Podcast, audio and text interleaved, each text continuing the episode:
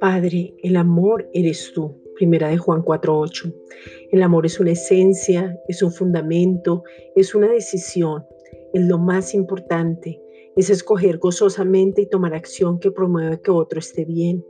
No actúa siempre de la misma manera, pero también exige que seamos fuertes. El amor es hijo de la libertad, también exige, no permite que te hagan daño, no permite que te maltraten. El cumplimiento de la ley es el amor, Romanos 13:10.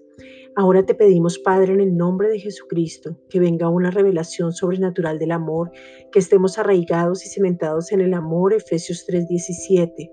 Que tu amor inagotable que nos atrajo con cuerdas de amor se revele, nos haga ver como tú nos ves. Podemos sentir tu abrazo de Padre, que la manifestación del amor sea para que no tengamos ninguna excusa, porque fue por amor que enviaste a tu Hijo, Juan 3:16, fue por amor que nos regalaste la salvación, fue por amor que nos escogiste desde antes de la fundación del mundo, Efesios 1:4, fue por amor que en el amor permanece la unidad, la unidad, el amor es el pegamento que hace que permanezca. Fuimos llenos del amor de Dios, somos diferentes, pero en la diversidad hay unidad. Juan 17, 23. Este amor de Padre estaba desde antes de la creación. El amor permanece en el Padre, en el Hijo y en el Espíritu Santo. Y estamos llenos del amor del Padre.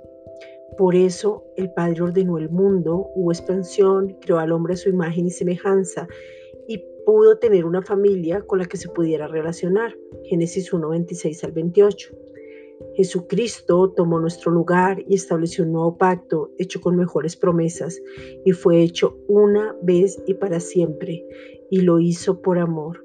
Gracias Padre porque tu amor se nos revela.